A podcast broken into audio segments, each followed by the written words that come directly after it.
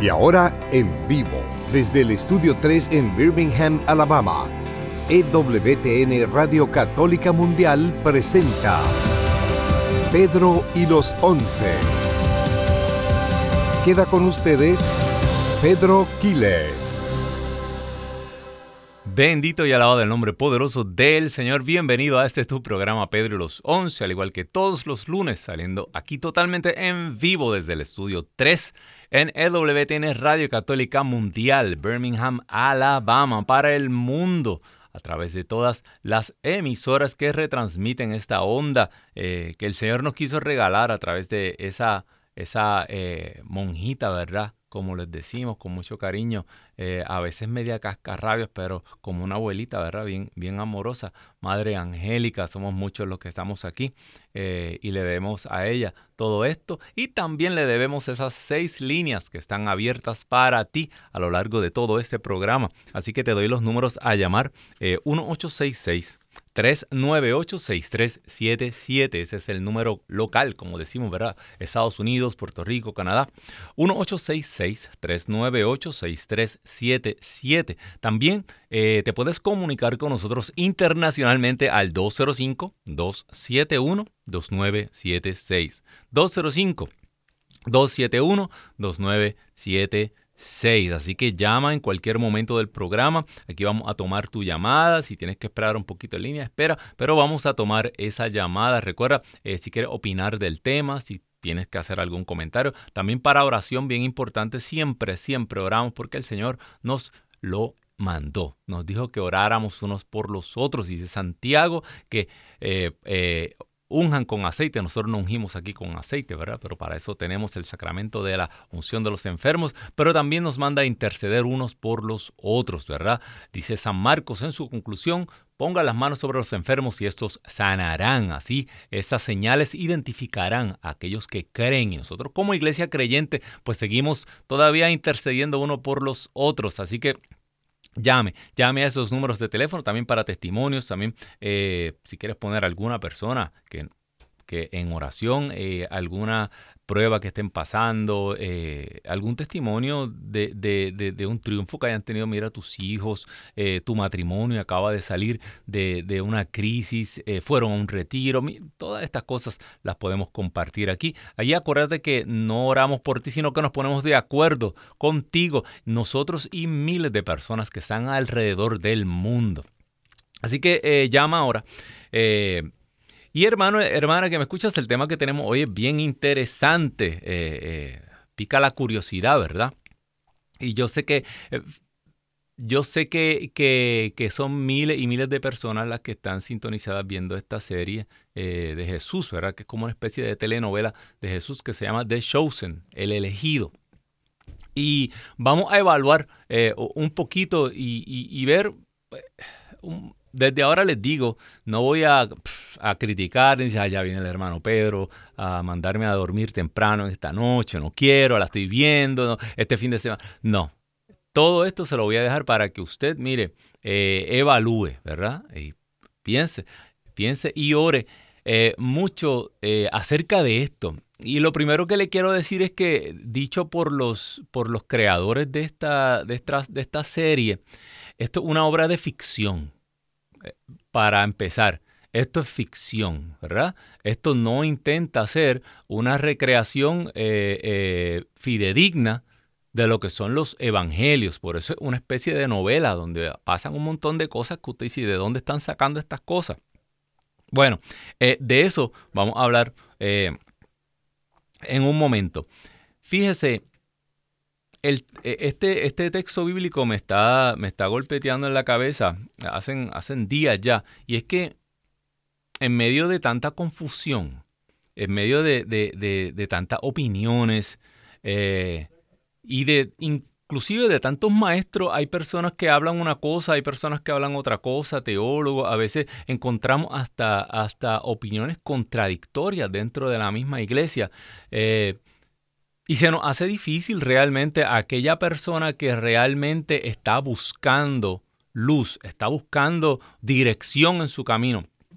Es bien difícil la persona que ya tomó una decisión, la persona que dijo, eh, eh, yo voy a creer esto, punto, se acabó y voy a cerrar, voy a callar a todo lo demás, pues eh, es, eso a mí se me hace difícil, ¿verdad? ¿Por qué? Porque somos todos niños que andamos buscando, ¿verdad? Esa luz, nosotros a través de la historia tenemos la Santa Madre Iglesia, tenemos la escritura y la tradición, el magisterio de la iglesia, pero incluso en estos últimos tiempos que estamos viviendo, mucha gente eh, se cuestiona cosas que están ocurriendo y no se puede tapar el cielo con la mano y muchas cosas que se están diciendo y muchas cartas que se están dando. Así que este, este Jesús sabía que íbamos a pasar por esto. Ya yo le he hablado de, del catecismo 675, 676, 677, los numerales.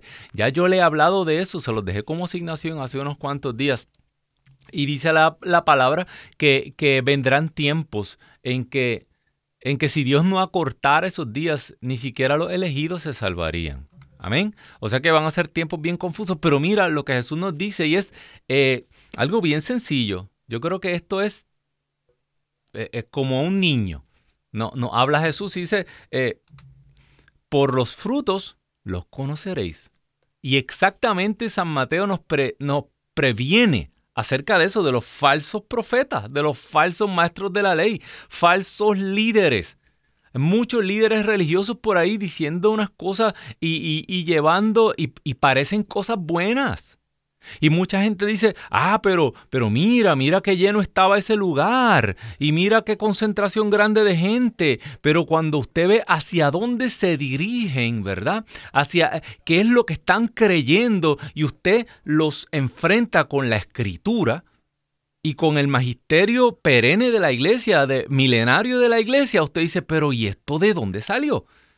De la misma manera, usted ve estadios llenos de, iglesias que, no son católicas y que la gente van y lo llenan con la musiquita y con el humo y qué bien se siente aquí. Pero la pregunta real es, ¿hacia dónde nos llevan estas cosas? Mira lo que dice, eh, para comenzar con la escritura, el Evangelio de San Mateo, capítulo 7, versículo 15 eh, en adelante, guardaos de los falsos profetas y mira lo que le dice Jesús. Jesús no dice, no haga una oración y yo les voy a decir en el momento si sí o no. Eso no es lo que dice Jesús.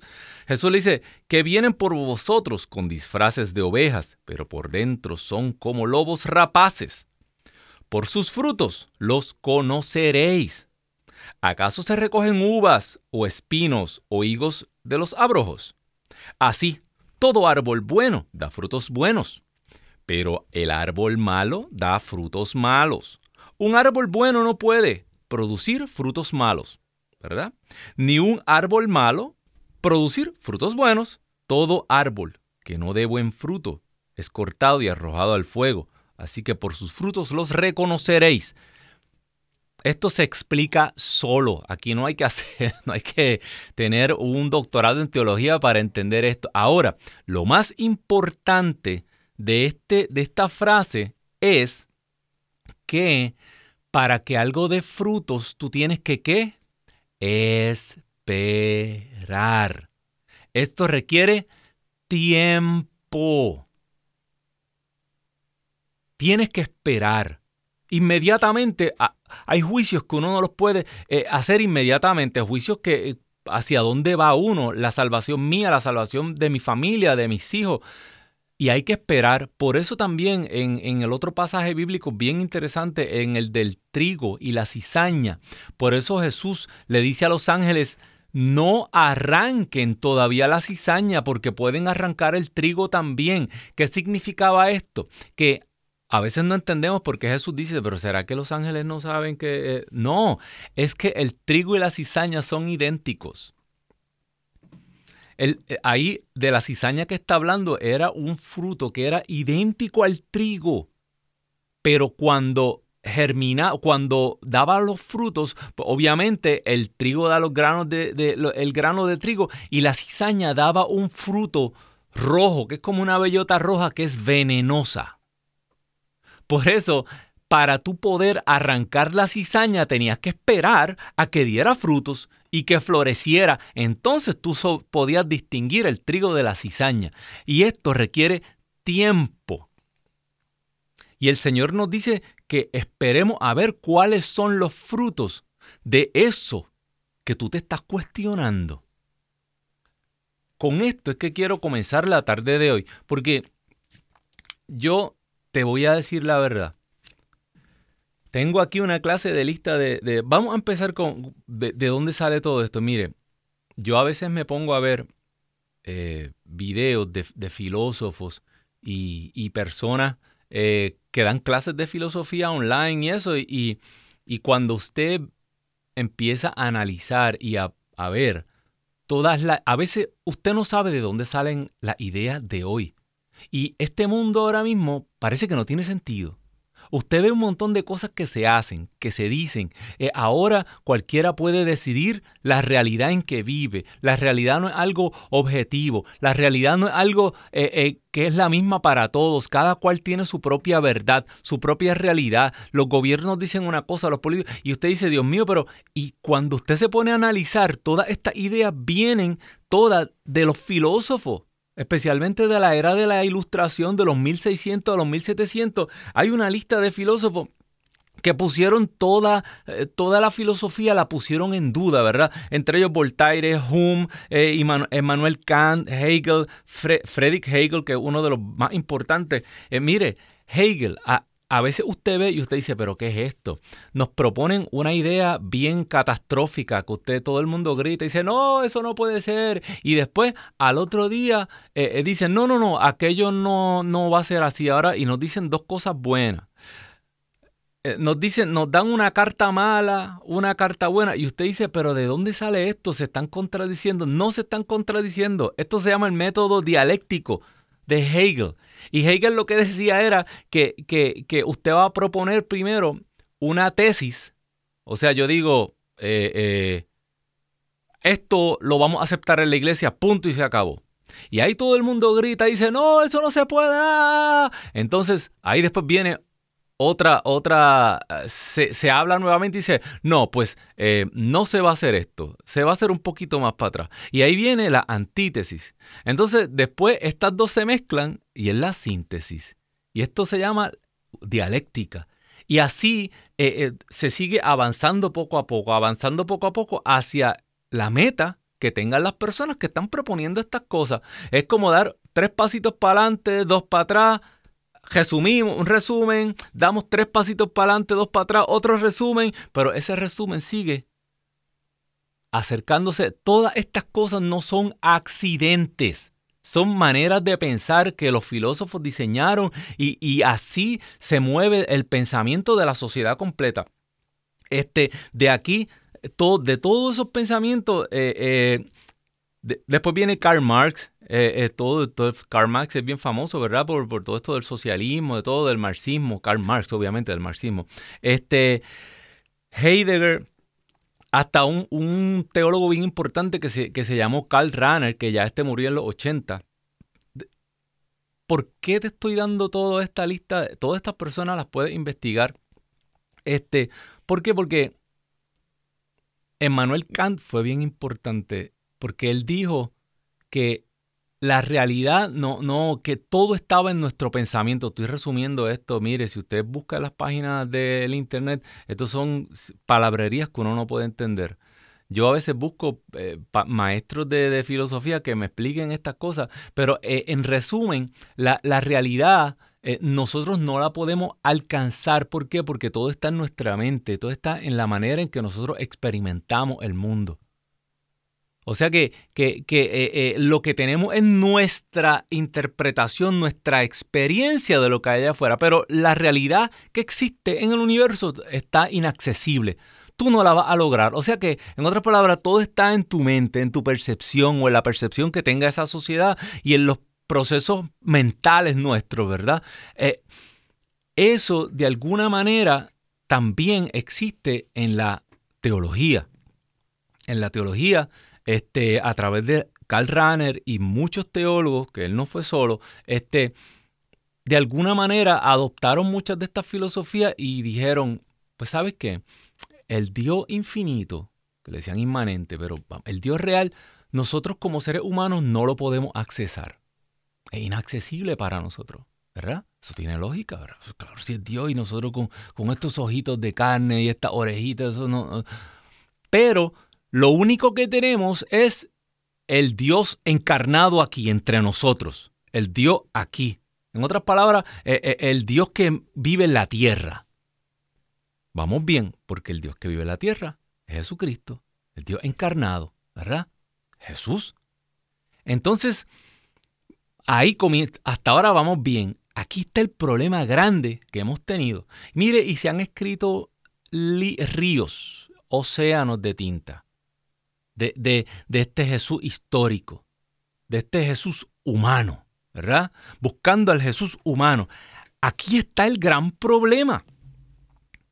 El gran problema es que el Jesús humano, el Jesús histórico, el Jesús que te presenta The Chosen, el Jesús que te presenta eh, las películas, eh, un montón de películas de Hollywood que han salido, el Jesús que te presenta la última tentación de Cristo con William Dafoe, que eso fue un escándalo por allá en los años 70, qué sé yo. Eh, todas esas interpretaciones de Jesucristo, eso es ficción, porque el Jesús histórico, ¿sabes qué? No está en ninguna parte. Esto fue todo lo que eso nos dio. Fíjate, y, tú vas a decir, ah, pero qué, error, qué fallo, ¿verdad? Eh, tanto que nos pudieron haber dado estos discípulos. Esta gente que estuvieron ahí, que vivieron con él, ¿sabe qué? Dios no quiso. Punto. Dios no quiso. Jesús mismo no quiso que tú y yo nos enteráramos de lo que él hacía en el día a día, que si se levantaba, que si se lavaba, enjuagaba la cara, que si se cambiaba de ropa, que qué color era la túnica. Jesús no quiso que tú te enteraras de eso. Porque si no, él tenía discípulos que sabían escribir muy bien. Y Jesús lo hubiera puesto detrás de, mire, ok, levántate. Y allá llegaba Mateo. Se levantó. ¿Y qué? Mira, y allá, y el otro. Y allá, y, estuvieron los, los, los 12, los 120 allá, eh, y el diario de María no hubiera llegado.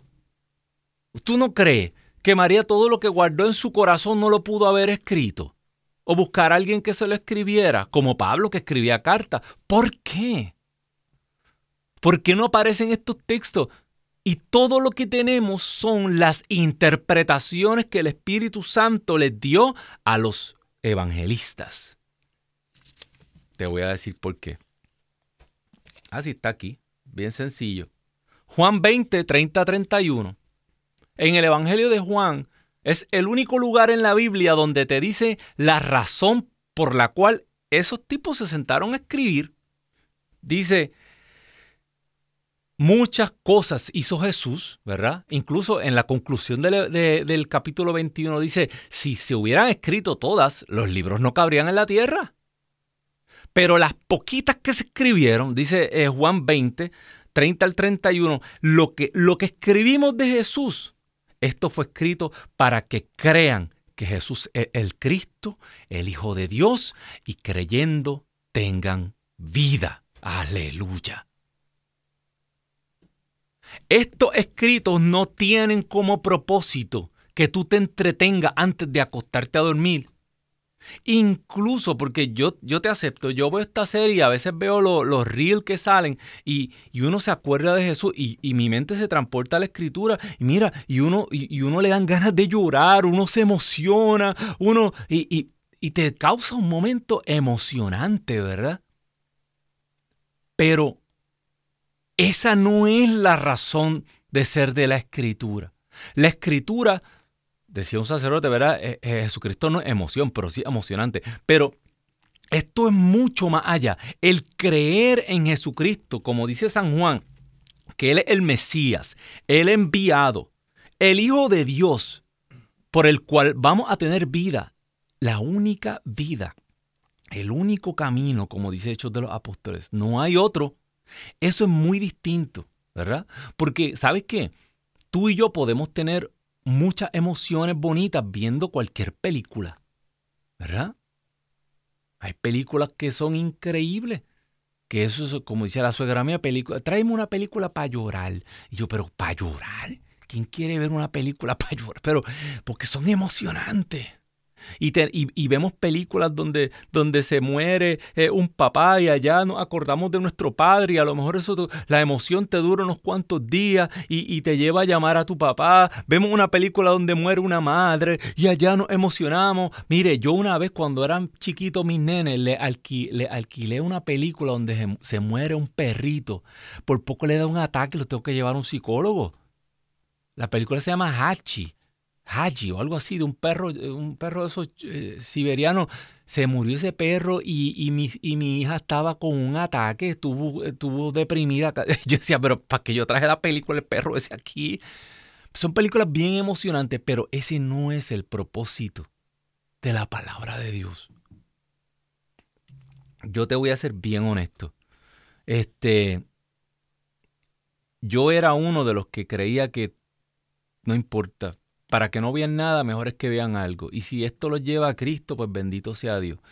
¿Y por qué? Porque yo me aprendí muchas cosas parecidas a esta y todo esto que yo te estoy hablando, de, cómo nosotros llegamos a, buscar a este Jesús histórico como el de Chosen. Todas estas cosas las vimos en el seminario, ¿verdad? En las clases de teología. Pero mi pregunta es ahora, no nos estamos peleando, dando cosas contra el aguijón. ¿Sabe? ¿Por qué, ¿Por qué yo voy a querer saber más de lo que Jesús quiso que yo supiera de Él? ¿De, qué me sirve a mí eh, eh, saber eh, que, si Mateo no escribió Mateo, que si Marco no escribió Marco, que si Lucas no escribió Lucas, que si, si el Espíritu Santo inspiró este libro para que yo creyera como está este libro organizado y yo tuviera vida, ¿para qué yo me voy a interesar? Entonces, esto es como cuando Eva extendió su mano y agarró ese fruto que le habían dicho que no lo agarrara. Y fíjate, en el Génesis lo que dice es que Eva vio que la fruta era apetitosa para adquirir qué? Conocimiento esta Eva, estamos bien, eh, eh, estamos bien equivocados pensando que los pecados del Génesis fueron sexuales o esto, y a veces resumimos esto tan fácil, ah, el pecado fue el orgullo, pero ¿qué clase de orgullo? ¿Cómo fue esto? Viendo que podía apetitosa para alcanzar conocimiento. Esta Eva, esta era una iglesia que quería saber. Eva es la prefigura de la iglesia, ¿verdad? La nueva Eva es María y es la iglesia. Esta era una iglesia que quería saber más allá de lo que Jesús le había dado, más allá de lo que Dios le dijo. Esto es lo que tú necesitas. Después vas a saber más. Dice Jesús a sus discípulos, lo que yo estoy haciendo tú no lo entiendes ahora, pero lo entenderás después.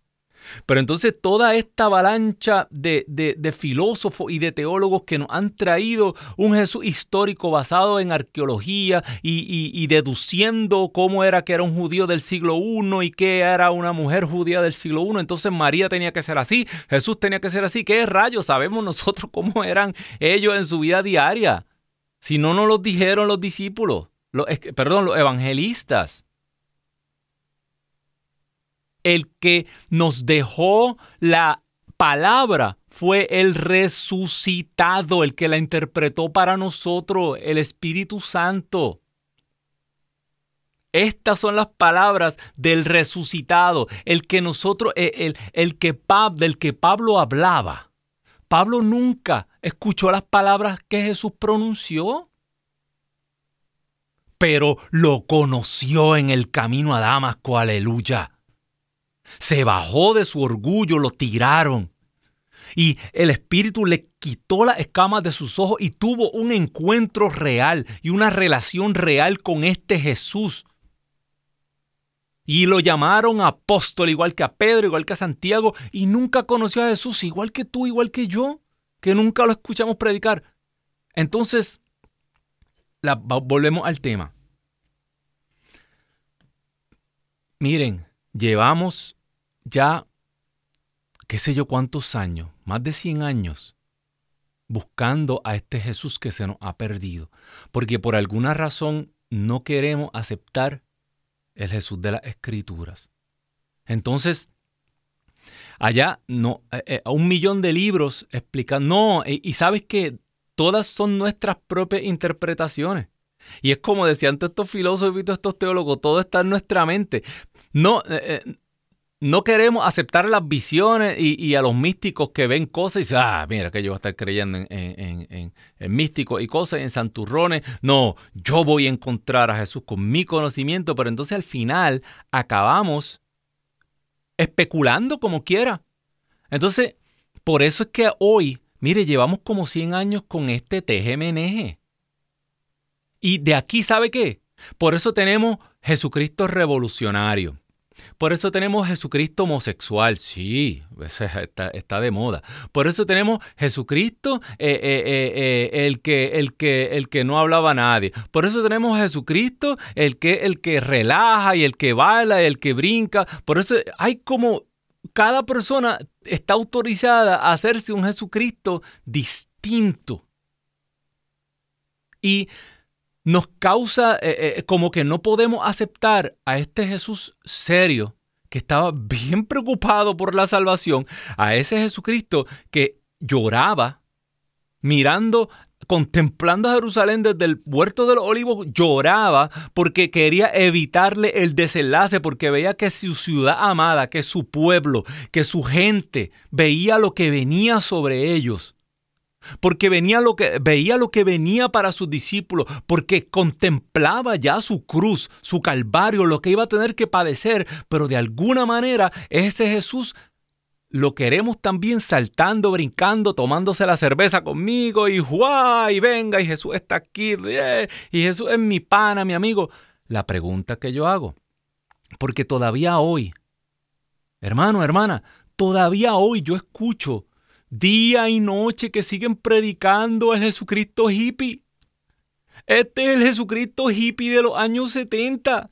El Jesucristo que andaba peace and love. Woo, yo, dude. Montado en la volky, eh, ¿verdad? Con las ventanas subidas todavía. Andamos predicando el Jesús este de los años 70. El hippie este progresista.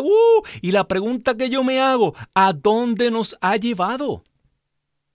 Todo este montón de películas. Testimonio personal. Yo una vez organicé una noche de cine. Sí, organicé una noche de cine y yo creía en todas estas cosas también. Yo creía que había que presentar. Yo estoy todo. De todo esto que yo estoy hablando, yo, por mi culpa, por mi culpa, por mi gran culpa, yo también creía en este nuevo Jesús moderno que hay que presentarle a la gente, especialmente a los jóvenes, porque eso es lo que necesitan los jóvenes, ver un jechuchito que está cerquita de ellos, chuito, el flaquito mío, lindo, eh, eh, y que así podíamos conquistar. Yo también creía todo eso.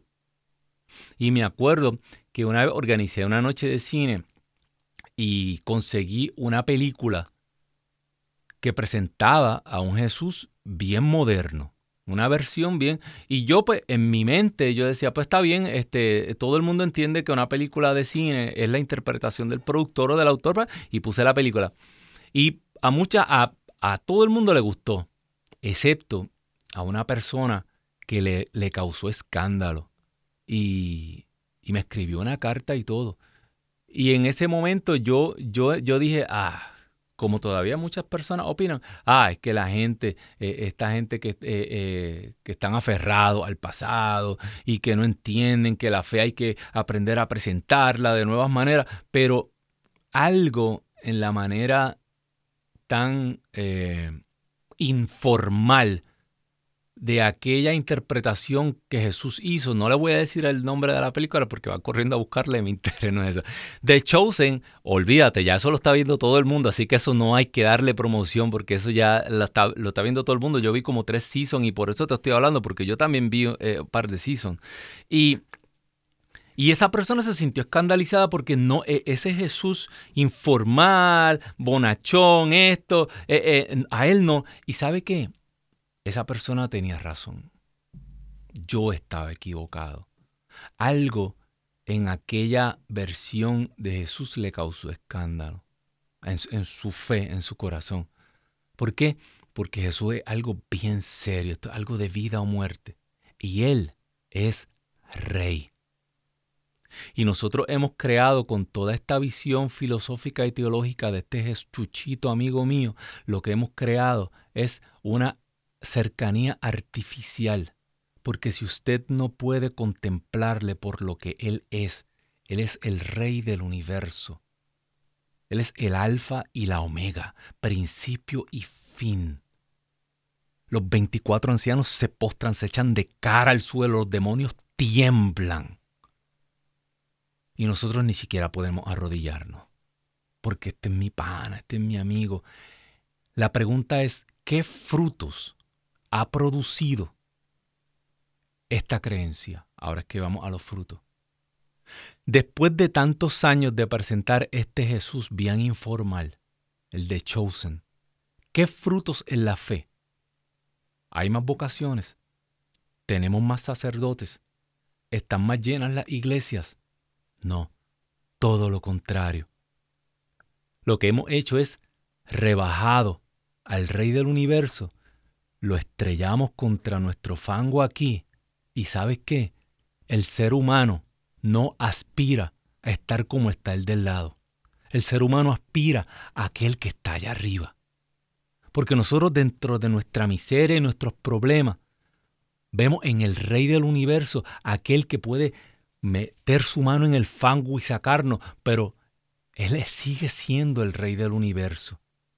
Y entonces hemos humanizado a Jesucristo. Entonces lo que comenzamos buscando al Dios encarnado, pero como no lo encontramos, acabamos convirtiendo a Jesucristo en un ser humano más. Y ahora, ¿sabes lo que significa eso? Que ahora yo soy Dios. Y esas son las herejías del final. Yo soy Dios. Si todo lo humano es divino. Si el ser humano, yo soy divino. Porque Jesucristo es como yo. Y Jesucristo está aquí en medio de mi pelea política, en medio de, mi pelea por esto, en medio de, mi, de, mi activismo. Yo soy Jesucristo que está aquí peleando y, y ¿sabes qué? Esos son partes bien pequeñitas de Jesucristo, pero el Jesucristo que nos está llamando infinitamente mucho más grande que eso. Eh, te repito, iglesias vacía vocaciones, ¿está funcionando esta visión de Jesucristo?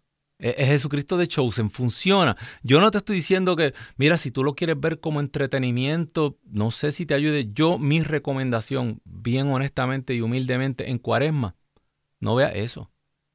En cuaresma, busca un libro, busca una vida de santo, búscate, lee la escritura, enfréntate al Jesucristo real, el que tiene mandamiento, el que exige, el que espera santidad. Eso es lo que nos llama a la cuaresma, al arrepentimiento, ¿verdad? Este,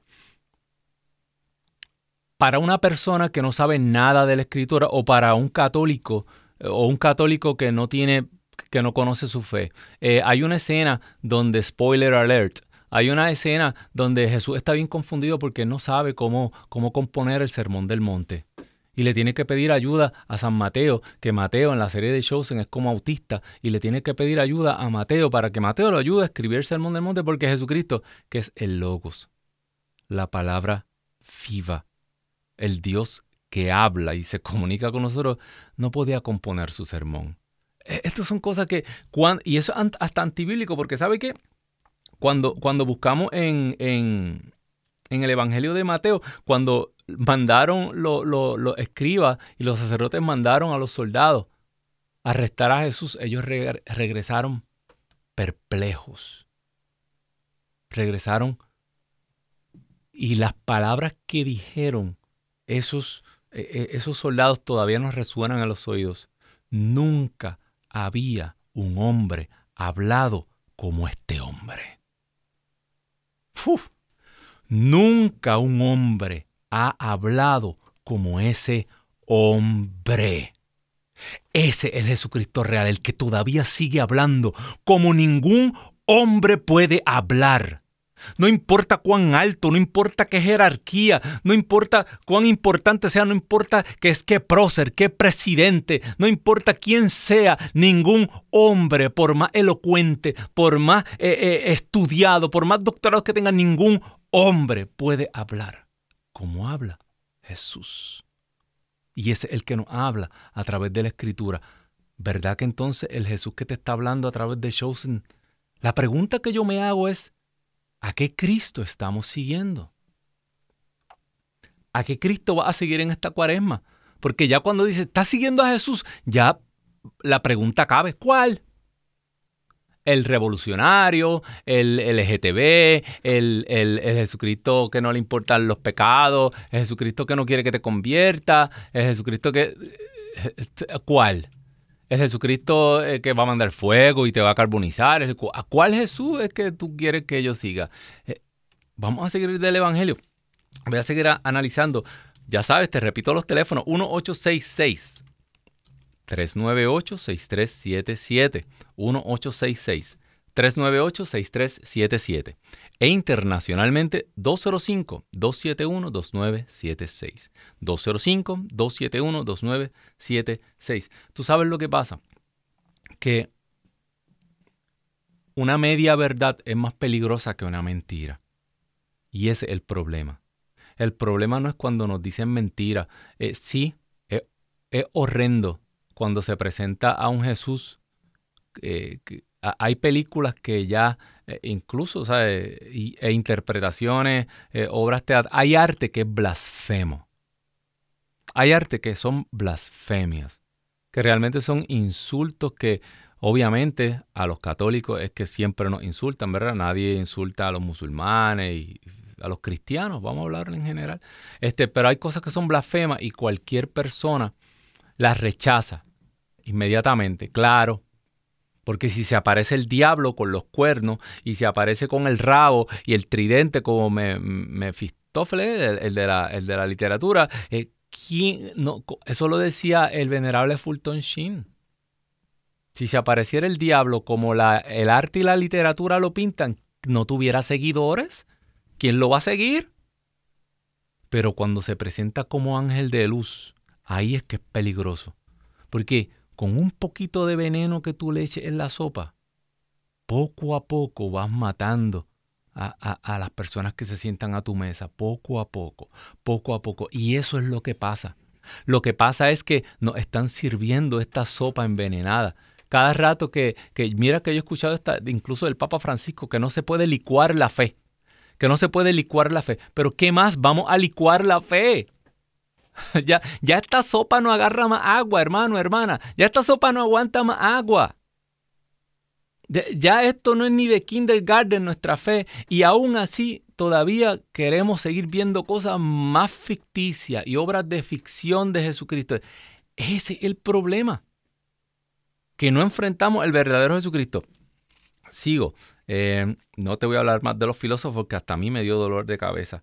Eh, ya te dije que el, Jesús histórico, él mismo fue el que ocultó a Jesús histórico. Jesús no quiso que se quedaran evidencias de su diario vivir. Él dice, ya ustedes no pueden comprender más de lo que yo les he explicado, de lo que yo les estoy enseñando. Eh, eh, esto lo comprenderán después. Yo les voy a enviar al Espíritu Santo que le hará entender todas las cosas. Ellos no podían eh, escribir en ese momento una biografía porque no estaban entendiendo la magnitud de lo que Jesús estaba haciendo, ni la interpretación de lo que iba a pasar en el Calvario que Juan la entendió mucho después, ¿verdad?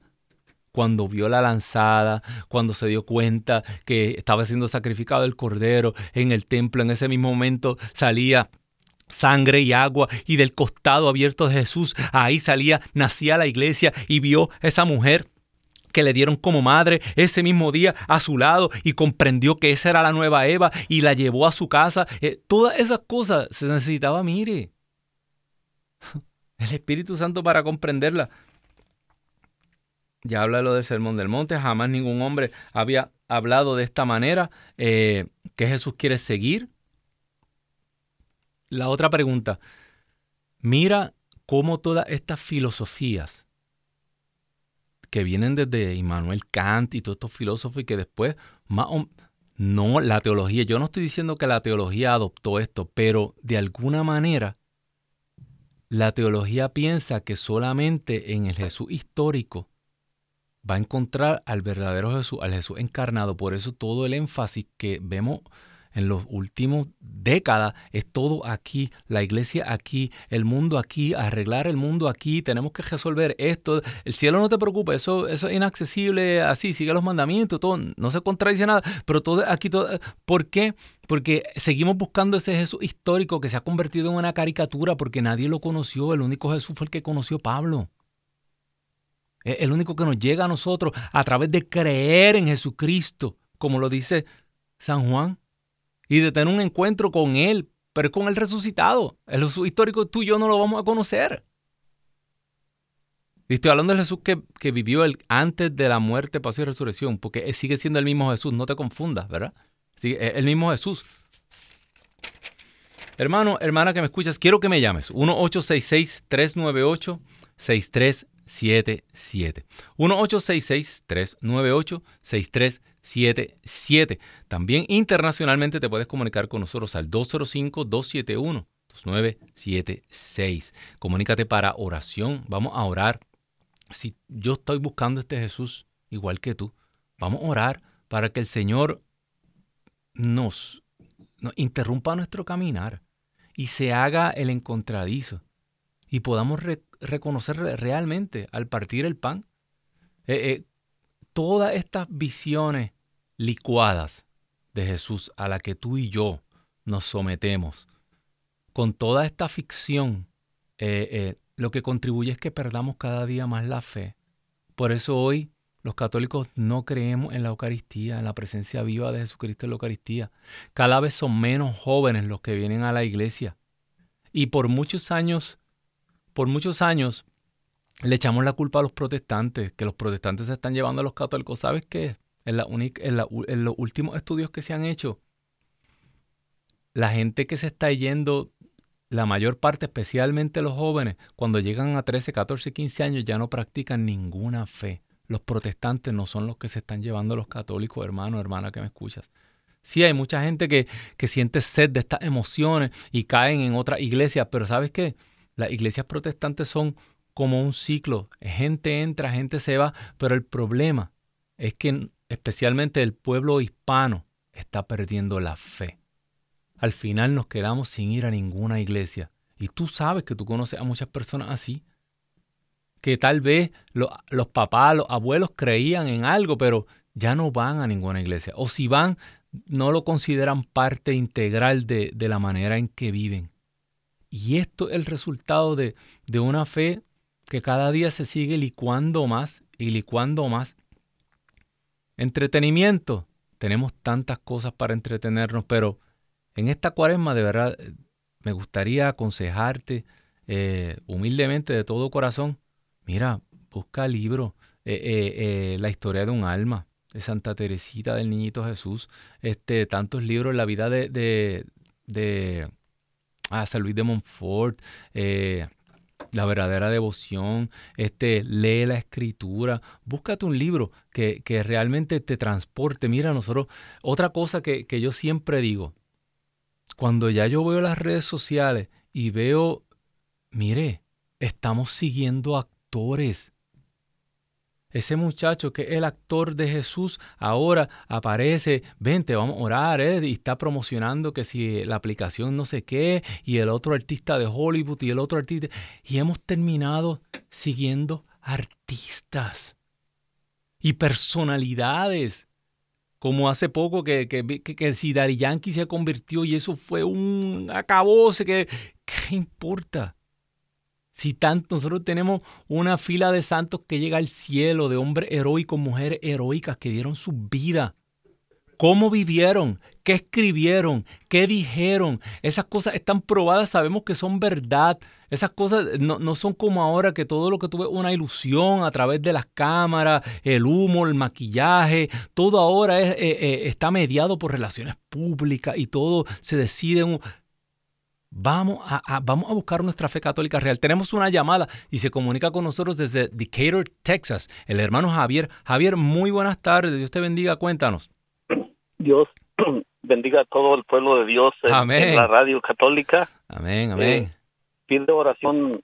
Ya tengo rato que me duele mucho la espalda, pero pues cada día que pasa le doy gracias a Dios, aún por ese dolor. Amén. Pero este no pierdo mi fe. Mi fe es, es es sólida. Este Dios ha orado mucho en mí. Yo me considera yo me consideraba un, un, Pablo en aquellos años. Un Saulo, un Saulo. Muy duro, pero Dios me convirtió. Y gracias a él, este, me ha traído muchas bendiciones, a milagros, este, Dios me ha hablado en el Santísimo, mirado el Espíritu Santo de Dios en el cielo, este, cuántas cosas yo podría compartir con ustedes, pero a veces que no tenemos tiempo. Yo quiero invitar al pueblo de Dios para que doblemos las rodillas y alcemos las manos al Señor y le digamos, perdónanos, Señor, hemos fallado, hemos fallado y, y no somos dignos de ti, pero aquí estamos, Señor, para hacer tu santa y bendita voluntad. Amén, hermano Javier. Ese es el espíritu de la cuaresma, hermano Javier. Eh, el Señor le está hablando. El Espíritu Santo, dice San Pablo, que no sabemos pedir como se debe. El Espíritu Santo que mora en nosotros dice que pide con gemido inefable, ¿verdad? La manera de los santos es como un idioma que a veces nosotros no, no logramos hablar, pero el Espíritu Santo lo, lo habla a Dios dentro de nosotros y, y ese el espíritu del publicano, digo yo, ese que se golpea el corazón y, y dice, Señor, no soy digno de levantar la cabeza, ese es exactamente el espíritu que el Señor quiere en cuaresma, porque lo contrario a eso sería la, arrogancia, el, orgullo, el sentir que yo estoy bien y que estoy justificado y que, que a Jesús no le importan mis pecados. Eso así vamos a orar, hermano Javier. Eh, mientras hablaba, de manera especial quiero orar eh, por eso mismo, por la espalda, por los brazos, por las manos, por las piernas. ¿Sabe por qué? Porque hay muchas personas allá afuera que están padeciendo de su extremidad, de su espalda, y esto nos preocupa muchísimo, porque estos son nuestros instrumentos de trabajo. Y cuántas personas dependen eh, de sus extremidades, de sus manos, de su espalda para, para trabajar. Y cuando sentimos que, se nos quebranta nuestra fe, pues eh, queremos perder la fe. Pues no.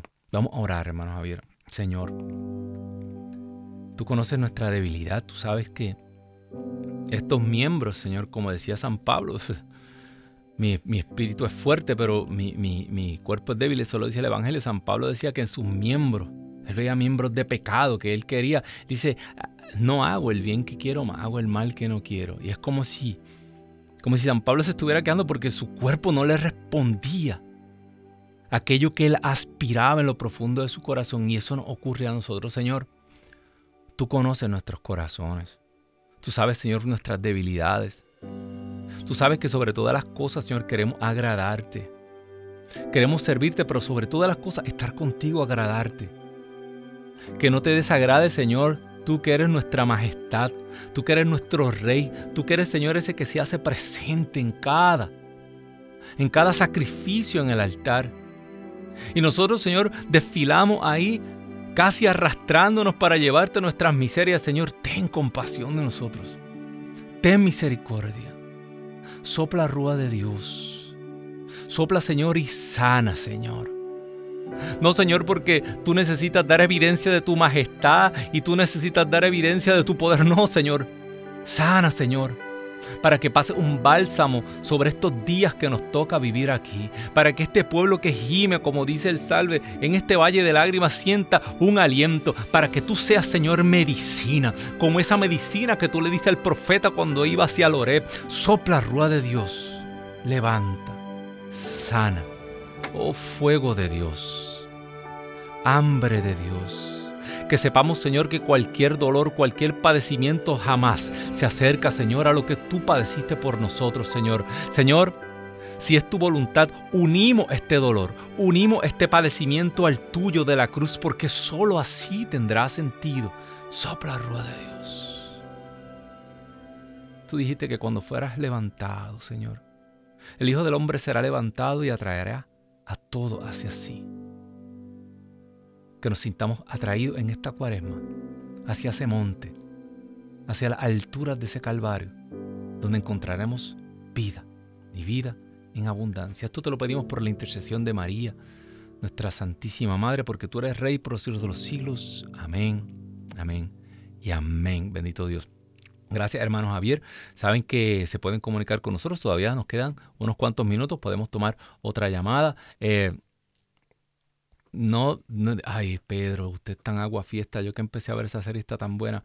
Mira, hay otro montón de cosas que yo veo y, y, realmente para una persona que, que, no conozca la escritura, no, no, no es un buen camino. Es emocionante, pero si se fija hoy, eh, se lo digo yo, yo vengo de ambientes bien emocionantes, espiritualmente hablando. Eh, y, y he llegado, llegué a cuestionar muchas cosas. ¿Para qué estamos haciendo esto? Se lo digo yo. Y especialmente a los jóvenes. Las emociones a los jóvenes les pasan tan rápido. Y e, ese mundo está lleno de emociones allá afuera. A mí una vez me citaron para, era como una, como una mesa eh, donde se estaba dilucidando qué hacer con los jóvenes. Y yo le dije, ay, mire, ni entretenimiento, ni, ni, ni echando fuego, ni acrobacia, ni, ni, ni gimnasia en la fe, nada de eso funciona. Usted y yo no podemos competir contra TikTok, usted no puede competir contra lo que, lo que están ofreciéndole en la televisión, contra los juegos de video, contra las cosas que, usted, mire, usted y yo estamos en Facebook y en, en Instagram. Los jóvenes están en otro planeta, usted ni sabe dónde se meten sus jóvenes. No hay, eh, eh, esto no es una cuestión de entretenimiento, esto es una cuestión de un Cristo vivo que se presenta a través de la escritura y de la tradición. No hay que reinventar la rueda, no hay que buscar fórmulas mágicas. Que quisiera cerrar eh, con otro testimonio bien personal. Y el testimonio de mi abuelita. mi abuelita sufrió de cáncer, cáncer en la columna vertebral. Eh, ella se quejaba mucho y no se sabía qué tenía hasta que le descubrieron unos tumores cancerosos en la columna. Y, cuando la operaron, no pudieron remover los tumores por completo porque estaban tan cerca de, su, de su, cordón eh, espinal que, que, podían dejarla inválida, ¿no? parapléjica. E incluso después de la operación le dijeron que la probabilidad de que volviera a caminar era de 50% y le, le dieron un, un, tratamiento como de 12 o 15 eh, quimioterapias y empezaron los tratamientos de la quimio. Empezó la cura. Y mi abuela, cuando yo veo las fotos y mis recuerdos cuando yo era niño, era esta, esta mujer como grande, como fuerte, como, como eh, eh, sí, una mujer, mujerón. Mi abuelita era un mujerón. Este, una mujer que trabajaba, una mujer que, que levantó con mi abuelito, levanté. Ellos tenían una ferretería, ya trabajaba. Y cuando le comenzaron esas quimioterapias, yo comencé a ver a mi abuelita desaparecer. Literalmente, mi abuelita comenzó a desaparecer y a desaparecer. Y cada terapia que le daban se ponía peor. Y ya le dieron ya iban como por la 8, 9 y ya entró en un cuadro clínico de gravedad y se logró recuperar poquito a poco y le volvieron a dar eh, otra terapia más y se ponía más grave y peor y ya le volvieron a dar una terapia más y, y, por poco muere. Ya, ya nosotros, ya se había preparado todo, los preparativos del entierro ya estaban hechos y todo mi, abuelita, ella era como, como un esqueleto y, la cabecita como una carabela, se le veía como la cabecita cubierta de piel y todos los huesos del cráneo y todo. Algo, y los ojos hundidos ya, algo que, yo, que ya uno, en la mente humana de uno, dice, Señor, llévatela. Y la familia, entre todos, se decidió que se iban a detener las quimioterapias. Ya no se le iba a dar más terapia, porque ya no, ¿para qué? Y increíblemente, mi abuela comenzó a mejorar, y a mejorar, y a mejorar, a engordar, a recobrar sus libras y vio sus nietos y vio sus bisnietos y vivió como 25 años más. ¿Qué te quiero decir con esto? Hermano, llevamos 25 años ya con la cura.